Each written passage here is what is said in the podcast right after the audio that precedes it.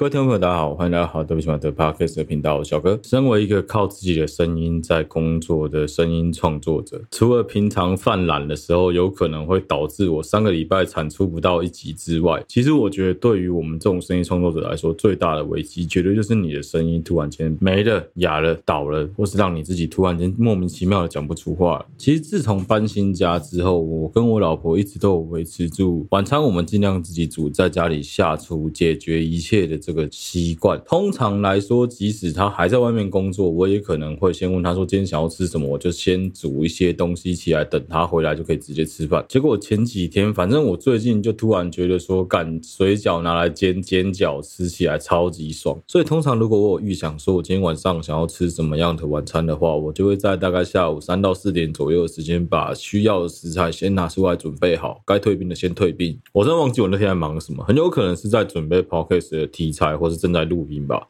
反正我就想说啊，中午的时候本来想要吃水饺，我就把水饺全部拿出来退冰。你看很怪吧？第一，水饺为什么要退冰？干神经病哦！第二是煮完就应该要把它拿回去冰箱继续冰起来，但是我就完全忘了这件事情。我继续回来工作，继续回来忙我自己的东西。忙完了之后呢，到晚上我就理所当然的开始煎煎饺，开始煮我老婆的晚餐。其实那时候在煎煎饺的时候，我有一秒钟有想到，好像怪怪的，那包煎饺是不是放在那边退冰，已经退了一整个下午的时间？但是我也没有多想想啊，应该无所。所谓吧，反正煮熟都能吃啊。那、其实如果你在家里有下厨习惯的人，应该就会知道说，煎煎饺没有比煮水饺难到哪里去。就大火热油把水饺丢下去煎了之后，再马上下一点点水盖锅盖，让它转中小火，慢慢用蒸的蒸到整个水饺熟了，开锅稍微铲一下就能够有很漂亮的煎饺花，那个煎饺就可以直接吃了。啊，因为我是先煮好煎饺才开始去处理其他的食材跟我老婆要吃的晚餐，所以其实我在煮我老婆要吃的晚餐的。过程中，我还在一直偷捏煎饺起来吃。好，反正后来呢，我老婆回来之后，我们就一起吃晚餐。吃晚餐的过程中，我就已经觉得整个人不太对劲。我的身体是属于那种非常非常直肠子型的，就是只要我吃完了早餐、午餐、晚餐之后，我隔大概十到十五分钟走一走，马上可以去上厕所的那种体质。相反的，就是只要我吃到任何相对不干净的食材的话，我我身体会很快速的自然做出应该要相对应的反应，不管是呕吐啊、干呕啊，甚至是逼自己去想办法把那个东西处理掉。一开始是我在吃饭的过程中，我的 Apple Watch 突然间叫了心率不整的警示，我想要干，怎么会突然间叫这种奇怪的警报？我也没有多注意，我当下以为是可能我的手表快要没电了，剩下十趴左右，所以它的侦测可能有一点问题。再加上说刚。煮饭确实有比较热，整个环境有可能会让我的心率稍微往上高一点，所以我也没有多想什么。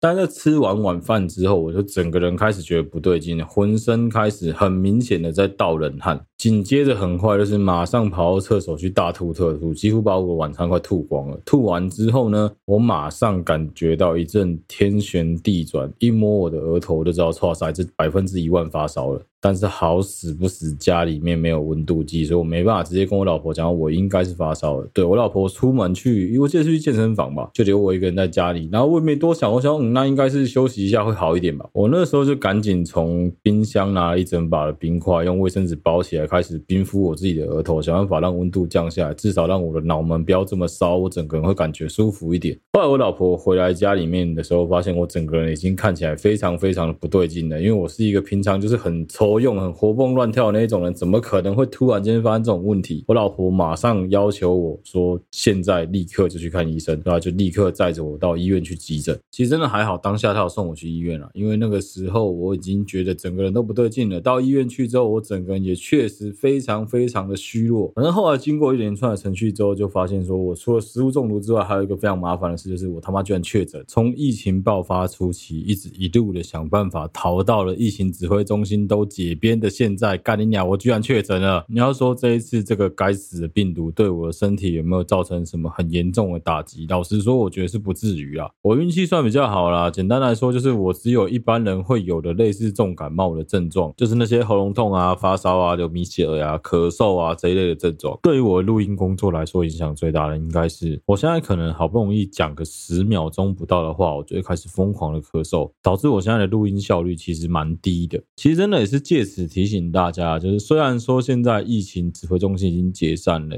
新冠肺炎就是武汉肺炎已经降级成一般普通传染病了，但是它仍然是一个会突然间对你身体造成重大打击的一个病毒。所以，就算你跟我一样摆烂，出门基本上都死都不戴口罩这一类人，也都建议你在回家的时候，还是应该要准备酒精，好好的喷洒自己的身体消毒，而且还是要记得勤洗手。我就讲一个很实际的例子就好了。大概在前两年吧，全台湾除了新冠肺炎之外，其他的那种常见的传染病，比如说肠病毒，好了，基本上发生通报的几率，可能全台湾加起来不超过十例啊。原因是什么？其实也很简单，就是因为大家都有乖乖的做好。跟彼此之间保持适当的安全距离，还有就是该洗手就洗手，该消毒就消毒。所以，如果说你想要避免掉你自己未来的一些麻烦的话，省去健康上的一些风险跟成本的话，建议大家还是必须要遵循原本的这一些生活模式来继续过日子。人少的地方可以不用戴口罩，但人多的地方真的建议口罩最好还是戴起来会比较安心啦。哎，我不过去两个地方哎，一个是宠物大卖场，一个是一般的超市，就这两个地方而已。回来我就得新冠肺炎了，干鸟过衰的，我还有去 Seven 买了一杯咖啡，就这样去三个地方，三个室内场所，但是我就是很白烂的都没有戴口罩，哎，回来马上就中新冠，其实那还蛮赌烂的，原本以为自己是天选之人，你知道吗？就哎怎么样我都没有中，干几乎所有人，我身边所有亲戚朋友全部中一轮了，我就是没事情，马上一个瞬间变成小丑，干超严重的。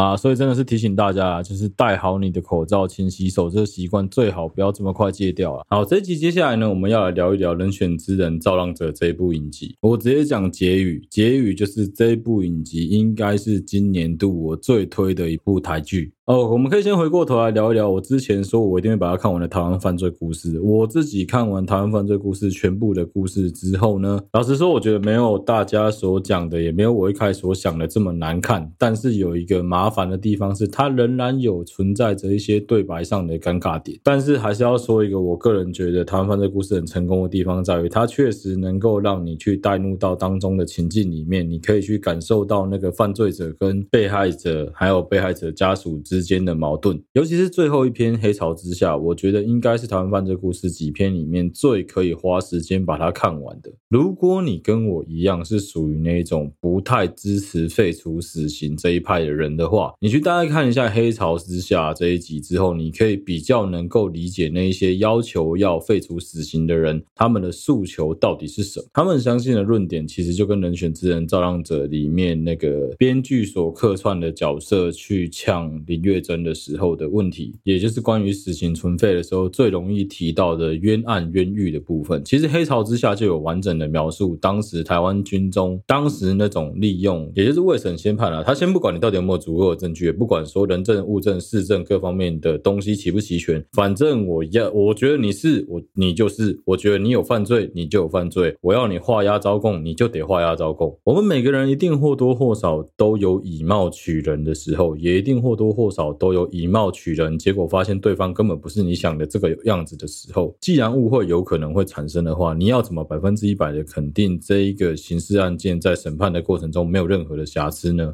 我原本也是属于那一种，就我觉得只要看到重大刑案，没有什么好讲的，就是应该要判他们死刑，去杀鸡儆猴这一类人。但仔细的看完了《人选之人造浪者》跟《台湾犯罪故事：黑潮之下》这两篇之后，我自己个人有一些新的体悟，就是我觉得，因为如果可以任意的剥夺别人的生命的话，这一个刑罚实在是非常非常的重，也非常非常的大。所以在判处死刑，甚至是执行死刑之前，确实应该要让这个死刑犯，确实应该要让这个犯。犯罪的嫌疑犯有足够的时间去证明自己很有可能是无罪的。我个人对于废除死刑唯一一个比较有争议，跟唯一一个我觉得比较会让我想质疑的一点是，他们一直在强调说，如果有教化可能的话，就不应该随便判他死刑。但是往往都没有人能够提出足够有力的证据，能证明说这一些所谓的足以教化，或者说能够教化，它的量表、它的评估跟它的专业度有没有可能是有瑕疵。吃的。另外一方面是站在被害者家属的立场来看这件事情呢，你要我怎么去相信一个曾经把我的小孩杀死的人，他不会再犯？啊，我知道这样子随随便煽动人家情绪可能不是很好，但是你就思考这个问题嘛，我有没有可能随着时间有机会能够放下，有机会能够接受，甚至有机会能够去原谅这一个家伙，这个加害人所做的这一切？当然有可能，但是更多时候，那个我选择原谅，我选择谅解，我选择宽恕，那个只是因为我觉得算了，反正人死了也没办法复生，就算我这样子一辈子恨你，他也不会回来。我觉得这一种没有选择的选择就是无奈而已啊，他根本可能打从心里就不想要有这个选择，根本不想有这个结果。啊，不讨论死刑了，但是我自己个人的立场，我真的还是属于那种，我觉得死刑该执行就执行，但是不应该沦为政治人物拿来选举的时候就故意变个两个人的工具。好，我们回过头来继续聊《人选之人造浪者》这一部 Netflix 上面的影剧作品。我就这样说吧，就算你完全搞不清楚，除了主要演员以外的其他所有那些客串的人，有谁在里面有客串过，有哪些惊喜，哪些彩蛋，就算你完全都不知道，也绝对不会影响你对这一部台剧的观影体验。我反而觉得，如果你跟我一样，一直去注意到剧里面有哪一些人在客串，有哪一些人的演出，有哪一些人是彩蛋的话，你会有一种很容易不小心就出戏半秒的感觉。我觉得一个很重要的点是，人选之人这样子做。到了，他的剧情非常的顺畅，不会让人家有一种剧情不连贯或者是剧情交代不清楚的感觉。可能另外一方面要归功于林君阳，他拍了大量的职人剧之后累积出来的能量一次爆发，结果就是能够得到一个这么好的作品。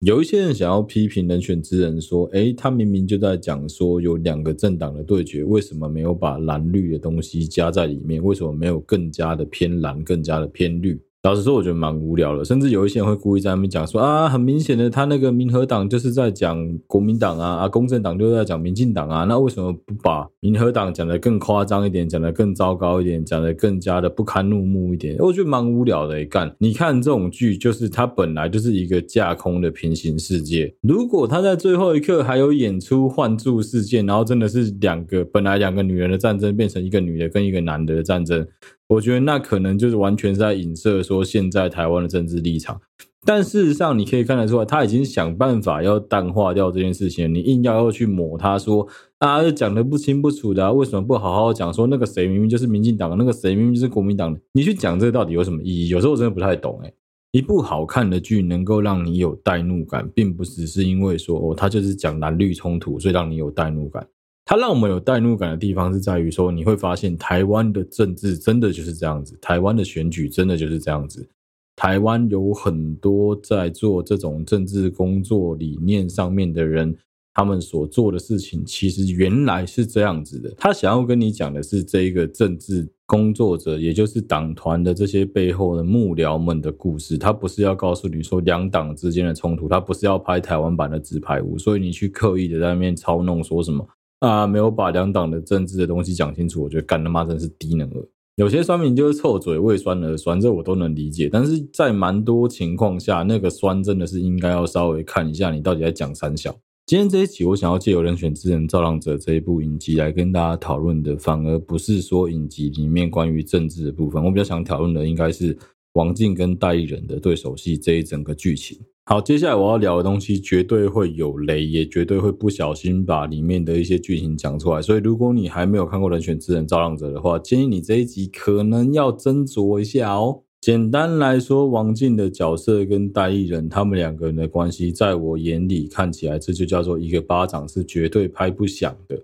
戴立忍演的角色是王静当时大学的时候的教授，也是王静非常尊重的一个大前辈。其实看得出来啦。那随着剧情的推演，戴立忍因为一些事情的关系，他决定要出来参与选举，决定要出来选立委，从而做到他自己理想中的想办法改变这个世界的这个目标。那想当然尔，他相当欣赏王静这一个他自己的得意学生嘛，所以说他也就想拉着王静跟着他一起竞选。在竞选的过程当中，王静也自然而然的成为了戴立忍的幕僚。那毕竟在选举期间，身为幕僚，肯定是必须要跟着自己的老板出入各式各样大大小小的场合，甚至你会比老板的家人还要更了解你的老板非常的多。渐渐的，你也可以看得出来，两个人在竞选的过程当中，那个原本只是王静单纯的单方面的在喜欢在欣赏老板的这一个情愫，慢慢的转变成了更多的、更复杂，甚至是带有一点单相思这种感觉的情愫在里面的。诶，到最后突然来了一个有没有？老板把自己最脆弱、最虚弱的那一面被你看到，就是你想象中那一个最强的强者，你最仰慕的那一个对象，让你看到他最软、最脆弱的那一块，是不是马上你就会更加的喜欢他，更加的死心塌地，更加的会跟着他？不管到底代言人是不是在 PUA 王静，但总之他就是让王静一直这样子死心塌地的跟着他嘛。好，那随着剧情的推演呢，当然两个人就会不小心滑进了摩铁里面，两个人就会不小心的滑在车上，两个人就会不小心的在车上接吻了。那为什么我会说一个巴掌拍不响呢？因为这边的王静绝对知道代理人是有家室的，家代理人是有小孩的，但他仍然选择了喜欢这一个义无反顾的喜欢上这样子的一个角色。我觉得爱情真的很难去评论对错，但是相较于那个党部里面对王静性骚扰的角色，你就会真的突然间有一种感人帅真好人丑性骚扰的感觉啊。一模一样的举动由代言人这样子的一个老绅士来做，你就会觉得说，哦，好合理哦，哦，我好想跟他来一发，好像也没有关系吧。但是如果是由党部里面这样子的一个角色来做，你就会有一种干好恶心的恶男快滚的强烈恶心跟不安感，对吧？就是这样子啊。所以我只能说，干真的是人帅真好人丑性骚扰啊。你各位男生真的不要太天真活泼、太可爱、太浪漫了啊。很多这一种你觉得好像有机会的偶像剧情节。那些机会只属于那些长得真的他妈有够帅，或是口袋里面真的很深的男生啊！没有三两三，不要随便上梁山啊！没有五两五，不要随便去。嗯，我不讲，你自己查。这梗这么老，现在的小孩还会知道吗？其实我蛮怀疑的。讲真的，就是刚好代理人这一个角色够聪明，会读空气。另外一方面，就是他运气真的非常的好，碰到了像王静这样子这么喜欢他的小女生。再加上说对方也是初出茅庐的新的政治素人，所以他我相信他对于说政治这件事情还有助理这件事情水很深，他可能也搞不太清楚。变成说在双方都没有掌握住那一个界限，还有应该要守住的分际的关系，两个人就这样子打得非常的火热。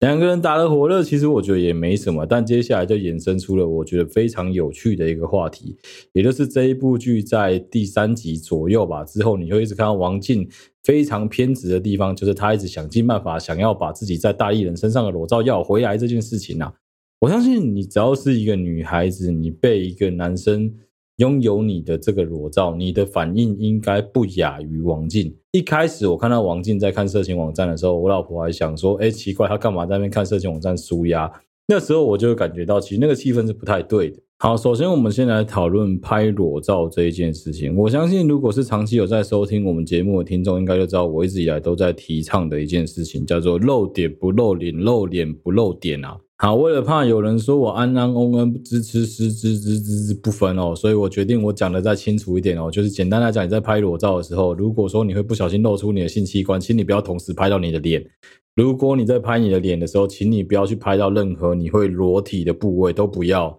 如果你的男朋友、如果你的炮友、如果你的另外一半很坚持想要在你们两个打炮的过程中把影片录下来的话，那你必须要知道一件事是，你应该要拥有那个影片的所有权。你有权利可以拍，他也有权利可以录，只要你同意的情况下。但是你要告诉他一件事，他绝对没有任何的权利可以把影片外流出去。不要觉得说拍这种性感照、拍这种裸照有什么好可耻的。身为一个年轻人这样子做，我不觉得有什么好奇怪。确实有很多人都会这样子做。你看，在《人选之人造浪者》剧中的王静，为什么他最后会选择要拍裸照？明明一开始代理人强烈要求他拍的时候，他是有拒绝的哦，而且他是有明确的拒绝的哦。代理人也有停下来，但他就被 PUA 啦。为什么会说他被 PUA？你看代理人多贱，代理人直接情勒他，哎，代理人就是直接一副小朋友打，我就是要开始接。我老婆、大老婆原配打来，我就是要接原配电话，因为你小三就是不听我的话嘛。你没有我的大老婆乖，你没有我大老婆好，我为什么要跟你在一起？这个时候，如王静这么聪明的女孩子，她当然知道她的另外一半要的是什么。也因为这样子的关系，所以她觉得那就没关系，卸下心防，我就拍吧。其实我觉得两个人如果说在那个打得很火热、很激情的当下，你要拍这种东西，我都觉得 OK。但是像我前面曾经讲过的，你有权利可以拍，你也有绝对的权利可以留下这些照片，只要对方同意的情况下。但是必须切记的一点是，你没有任何的权利可以把这些东西外流。我们永远不知道的是，对方是鼓起了多大的勇气才会愿意拍这些东西，并选择让你能够流传下来。不是每一个这一种偷拍啊，这种外流事件的被害者都能够像那个女士官长一样得到 Swag 的青睐，都能够像那个马来西亚拍 OnlyFans 的女生一样，能够想得这么开，转念转得这么快。今天不要说是女生啊，今天就算说是一个男生好，你想想看，你突然间在路上大街上走的过程中，你突然间裸体了，你也来口不起啊？有吧？应该很多人都跟我一样有做过这个烂梦吧？就是你在梦里面好好的走在路上，跟所有人沿路打招呼，你发现所有人都在看你。这时候你往下一看，突然发现你的屁股凉凉的，原来你是下空的状态。那一些自拍、偷拍被外流出去的人，他根本没有办法去选择他的这些照片、影片、私密的这些影像，有可能会被怎么样的一个对象看到。甚至有没有可能会流到流回到他们自己家族、他的工作、他的学校去？所以这是完全没有办法去预防，也没有办法去藏的。以前的美国人会在脱口秀上面讲说什么：“哦，那一些愿意帮男生口交的女生应该要得到诺贝尔和平奖。”我现在很认真的觉得这一个项目必须要下修了。应该是那一些会愿意牺牲自己的身体，愿意帮自己的另外一半拍裸照的这些女生，她们才更应该要得到诺贝尔和平奖。那个真的是在牺牲自己，你知道吗？我们身为一个臭直男，身为一个臭耳男，我们就算自己想说，哎呦，干尿，我觉得我今天鸡鸡好大，了，拍个照片好了，你放在网络上也不会有人想看啦。这也是为什么会有很多那种视讯诈骗啊，讲说什么，呃，我要把你打手枪的样子拍下来，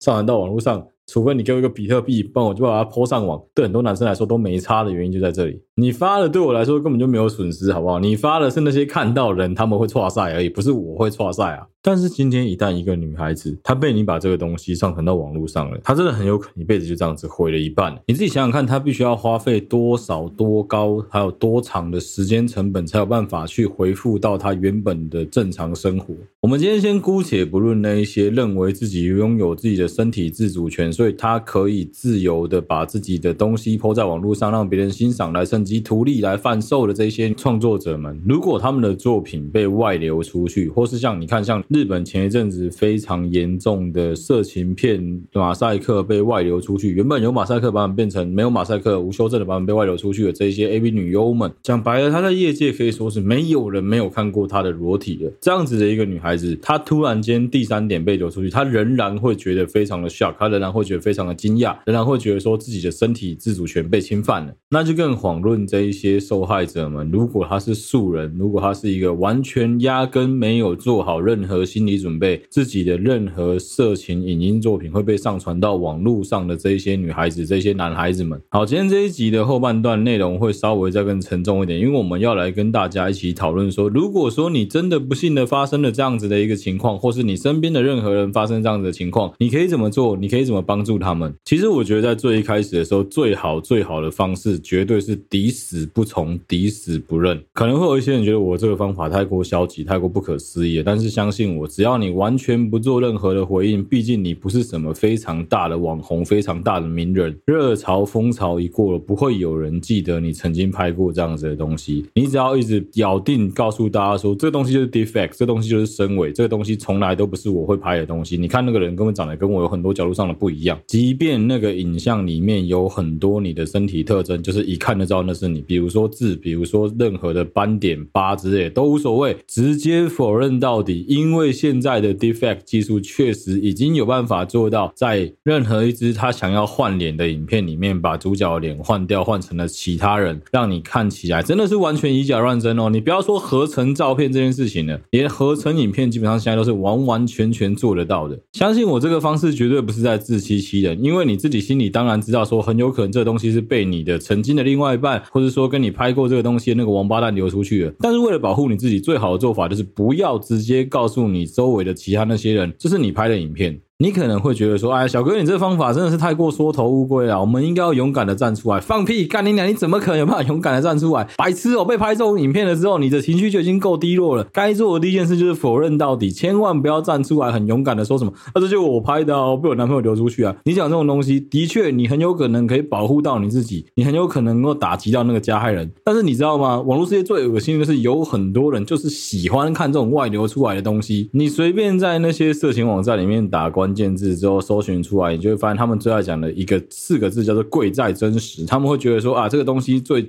难能可贵，就这东西是相当真的东西。但是，一旦这个影片被认定它是 defect，被认定它是身伪伪造技术换脸所做出来的一支影片之后，我告诉你，它的价值会往下掉，非常非常非常多。当然，我们不能就这样子随便放过那个垃圾加害人，但这部分可能会牵扯到一些我个人觉得比较私刑的东西，我们就不讲。我们现在讲讲要如何协助你的朋友，或是协助你本人，让这个影片能够顺利有机会的下架。其实这几年随着那个小玉事件跟 N 号房之后，台湾有开始，尤其是教育部有开始在针对青少年的这个色情泛滥的问题，开始在做一些网络内容的保护，跟想办法想要做这些受害者的后盾。好，我刚刚认真的花时间稍微查了一下，两个主要在帮助台湾这一些私密照、私密影片外流的情况下，可以帮助你的两个网站。我自己个人在看过这两个网站完整的浏览完之后，我发现一个非常严重的问题是：如果今天我是一个性私密影像被流出去的人，你要我单纯的去查这个网站，我完全不知道到底该怎么申诉，到底该怎么做。这两个网站分别是 NGO 的台湾展示协会 Web 五四七热线。还有另外一个是半官方的 iWin I W I N 网络内容防护机构两个网站。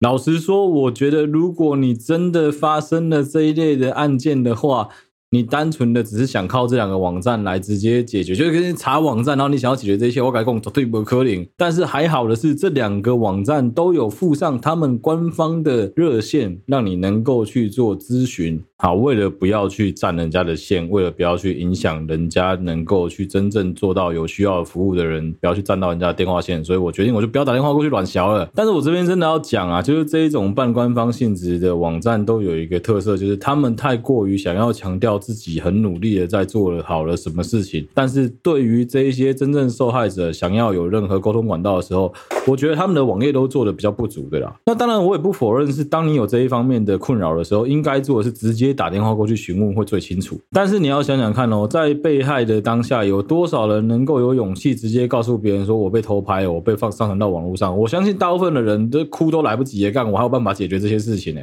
我再重复一次这两个网站哦，这两个网站分别是台湾展翅协协会的 Web 五四七热线，另外一个是 I W I N iWin 网络内容防护机构。基本上我有查过，这样的网站确实应该都能够帮助到被害者把性私密影像做下架的动作，当然不是百分之一百。能够下架，但是至少透过这种比较官方形式的网站，加上说他们有大量的法服的协助，你是比较容易能够要求加害人帮你把影片下架的。其实站在我的立场，我自己觉得最可惜的是，有很多公众人物曾经发生过类似的事情，但是我没有看过有哪一个公众人物因为发生了这样子的事情之后，他愿意跳出来教导其他所有的被害人能够怎么样去自保，能够怎么样去保护自己，甚至有人是干脆放飞自我，就是利用自己曾经。有过这样子的性私密照外流的这个形象，干脆来利用这件事情来获利，我觉得也没有错。但是我真的觉得很可惜，是你应该有更多更好的做法，你可以去教导其他人应该怎么做会更好。好，但是那是你的自由意志选择底下的结果，我也不多做任何的评论。好，如果你真的发生了这种性私密影像被外流的情形的话，如果你要去报案，我会建议你不要单独去报案。老实说，台湾警方在处理这一方面案件的量能还没有像很多国家来的这么的强烈。一方面是你很难去信任这一些人到底知道你的状况到什么程度；二来是台湾真的是一个蛮容易，不要说台湾，其实全世界都一样。其实绝大部分这个世界上的这种风向都很容易不小心就会去检讨被害者，就会去问说：啊，你东东西你卖的好啊，你干嘛要拍给他啊？你干嘛要答应他？这都不是问题，这都不是重点。就像我们前面讲过的，我真的觉得要拍这样子的内容，那是你自己自由心证，你觉得开心就好了。但是问题不出在拍的人，问题出在外流的那个王八蛋，这是其一。其二，有很大量这一类被外流出去的影像，事实上被拍的这一个人，他根本不知道他被拍了。我们没有任何人听清楚了，我们没有任何一个人有资格能够去评断这一些被害者他发生了任何这一切，不管是性暴力也好，数位性暴力也好，这种私密性影像外流也好，我们根本不知道的是，当时这一个被害人他到底是承受了多么庞大的压力，他才会自愿的拍出这样子的东西，或者非自愿的被迫拍出这样子的影像来。当然不能排除的是，有一些人他就是欢喜者甘愿受，他本来就喜欢欣赏自己的身体，所以他愿意拍这样子的作品。但相信我，喜欢欣赏自己的作品，甚至是喜欢跟另外一半分享自己的作品，并不代表他希望被全世界人都看到他的身体。为什么有很多人很享受那种 SM 啊、高压自习室的性爱？那是因为他是在一个可控制、其实是安全的环境里面，做一个疑似很危险、假装很危险的行动。但是，一旦这一切会变成是一个不可控的，有可能会发生一些更严重的意外事故的，甚至是不可挽回，有可能会发生一些真的就是这辈子就这样子发生了的遗憾的。那相信我，绝大部分人是不愿意来做这件事情的。好了，我们回过头来讲报案这件事情，我会。建议大家，如果真的发生这样子的事情，想要报案的话，可以去搜寻一个单位，叫做妇女救援基金会。妇援会他们的志工会愿意，也能够陪同被害者去一起报案。尤其是在他们的专业协助底下，相信我，你就比较不容易会遇到吃案的问题。另外一个就是法服啦。说真的，这样子的案件发生，法律救援、法律辅助机构都能够提供相当多的帮助跟协助。还是要再强调一次，一旦发生这样子的事事情，真的不要害怕去寻求帮助。所有人，你的朋友、你的家人、你的师长、专业的机构，都可以是你的力量。这件事情绝对不是任何人的错，也绝对不是你自己的错。每一个人，除了懂得要保护自己之外，也能够成为彼此之间依靠的力量。我自己周围曾经有朋友发生过性私密影像外流的事情，也曾经有朋友发生过在更衣室被偷拍这一类的案件，所以我非常能够理解有部分的受害者会觉得算了的那种心态，我也非常能够理解，在人选智能造访者当中，谢云轩会告诉王静说：“我们可不可以不要就这样子算了？”台湾的法院、台湾的检察庭、侦查庭在审理这一类案件的时候，确实有部分的司法人员，他们对于这一类案件的知能比较不足，他们还是会不小心、不停的去掀开这个被害人的伤口的这个疮疤，逼着他们必须要再去调阅、再去检视一次这个影像，来确认说到底是不是你是当事人。这其实非常可笑、非常可悲、也很白痴的一个行为。但事实上，随着台台湾这方面的知能跟量能在进步，确实已经有很多的法官、检察官他们在审理这一类案件的时候，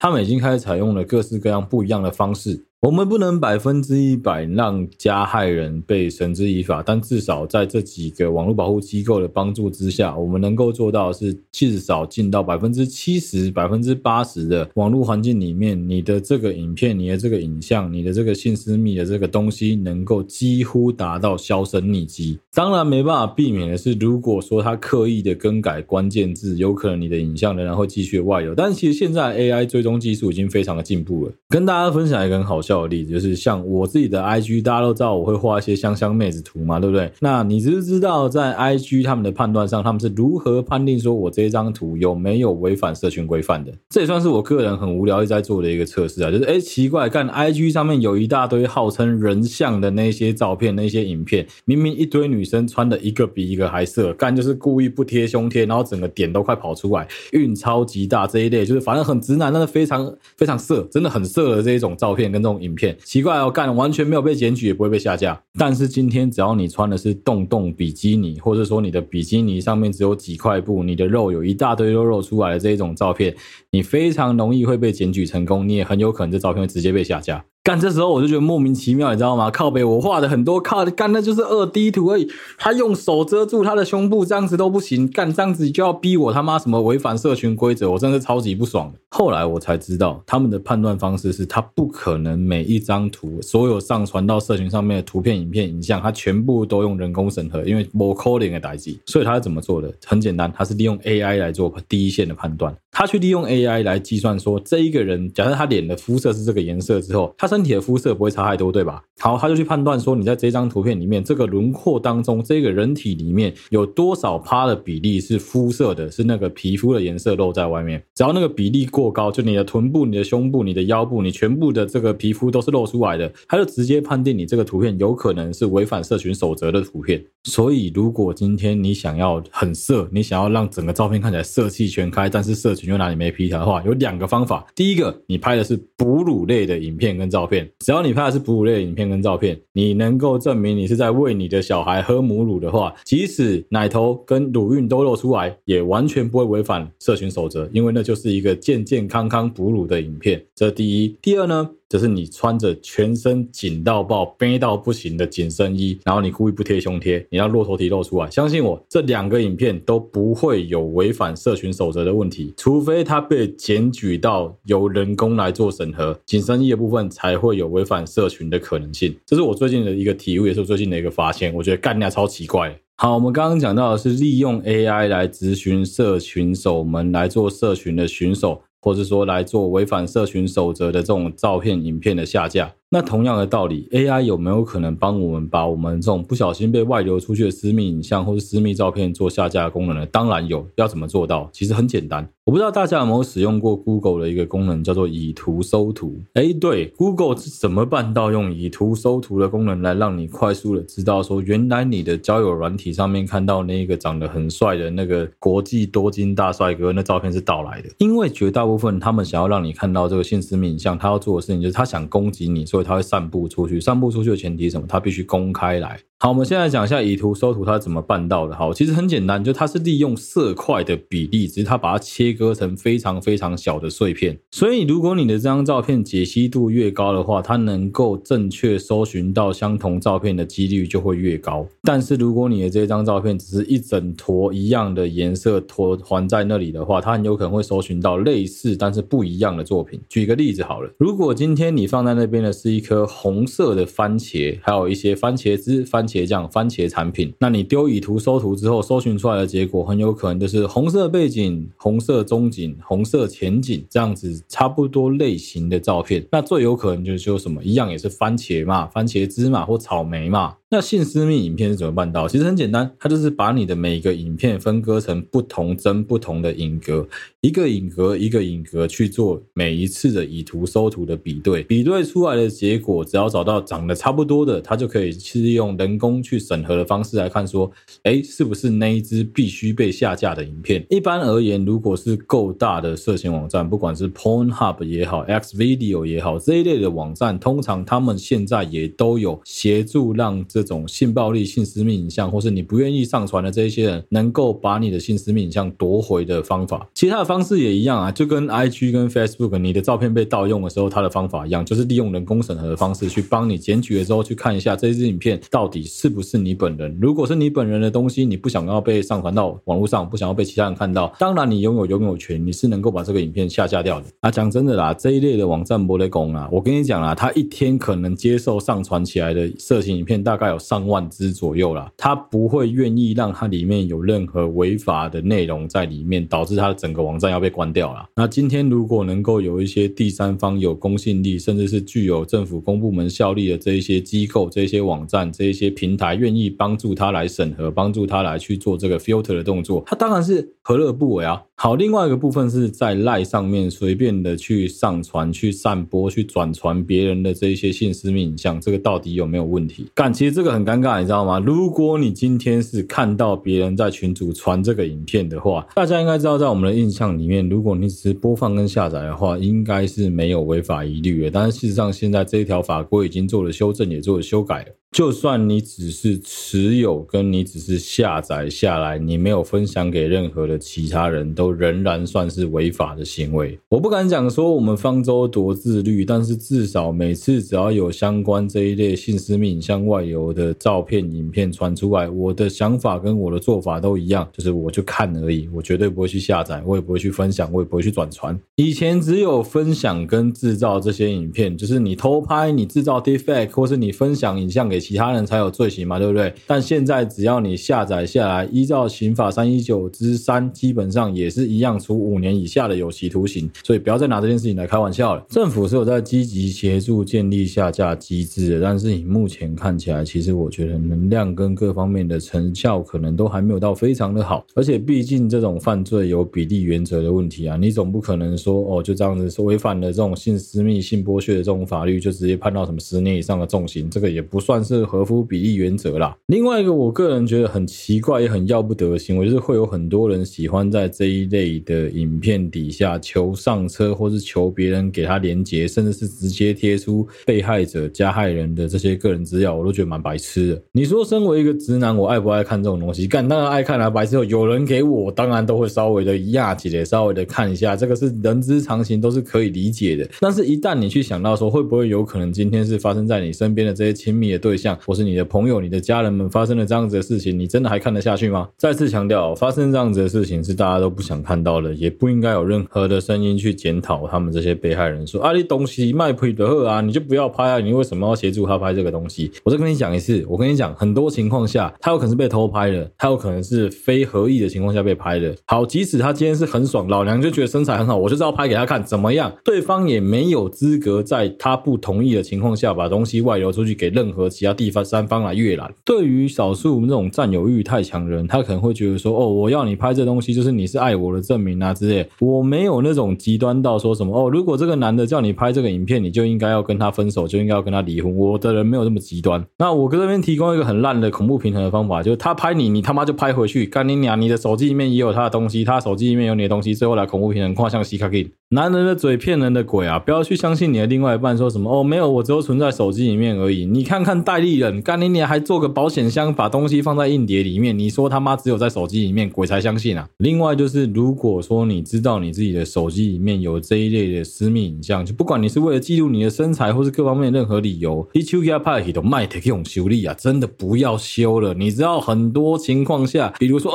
孤婉允有没有他的影片也是在什么时候流出去的？拿去相机掉了之后，拿去修的过程中遗失的嘛，她自己喜欢拍，她想拍，她要拍给她男朋友看，那都是她的自由。有错的是那些把她的东西流出去的垃圾王八蛋，就跟熊熊一样。如果你现在还在找的是《风来仙山》里面的那个熊熊打篮球，然后你是看到的是熊熊那个裸体，我觉得 OK，因为那是他当年为了要赚钱拍出来的一些。比较偏向半公开的色情影像，这个东西基本上你把它当成艺术来欣赏是 OK 的。但是如果你去欣赏的是熊熊后来吹喇叭那一支影片，或是那个照片，你欣赏的是那东西，我就会觉得说，干这太过了，因为那是人家两个人在合意的情况下拍出来东西，外流出来，他就是不希望被其他人看到。网络上也有很多什么疑似谁谁谁、机似谁谁谁的影像外流这种档案，干你知道吗？以前在还不知道有 Deepfake 的时候，看到这些东西就觉得哇很酷诶，干居然流出来了。现在有 Deepfake 之后就啊干太 gay 了。遇到这一类影像，你的处理方式就跟我一样，是把它当成 deepfake，你就不要把它当一回事，你也不要再浪费时间去看它。只有这样子才能够像是《行人地狱》那一篇所讲的一样，我们能够共同去创造更加美好的这个世界，更加美好的这个社会。好，今天这一集有点太严肃了，但是真的就是希望能跟大家好好讨论一下性私密影像外流的这个问题。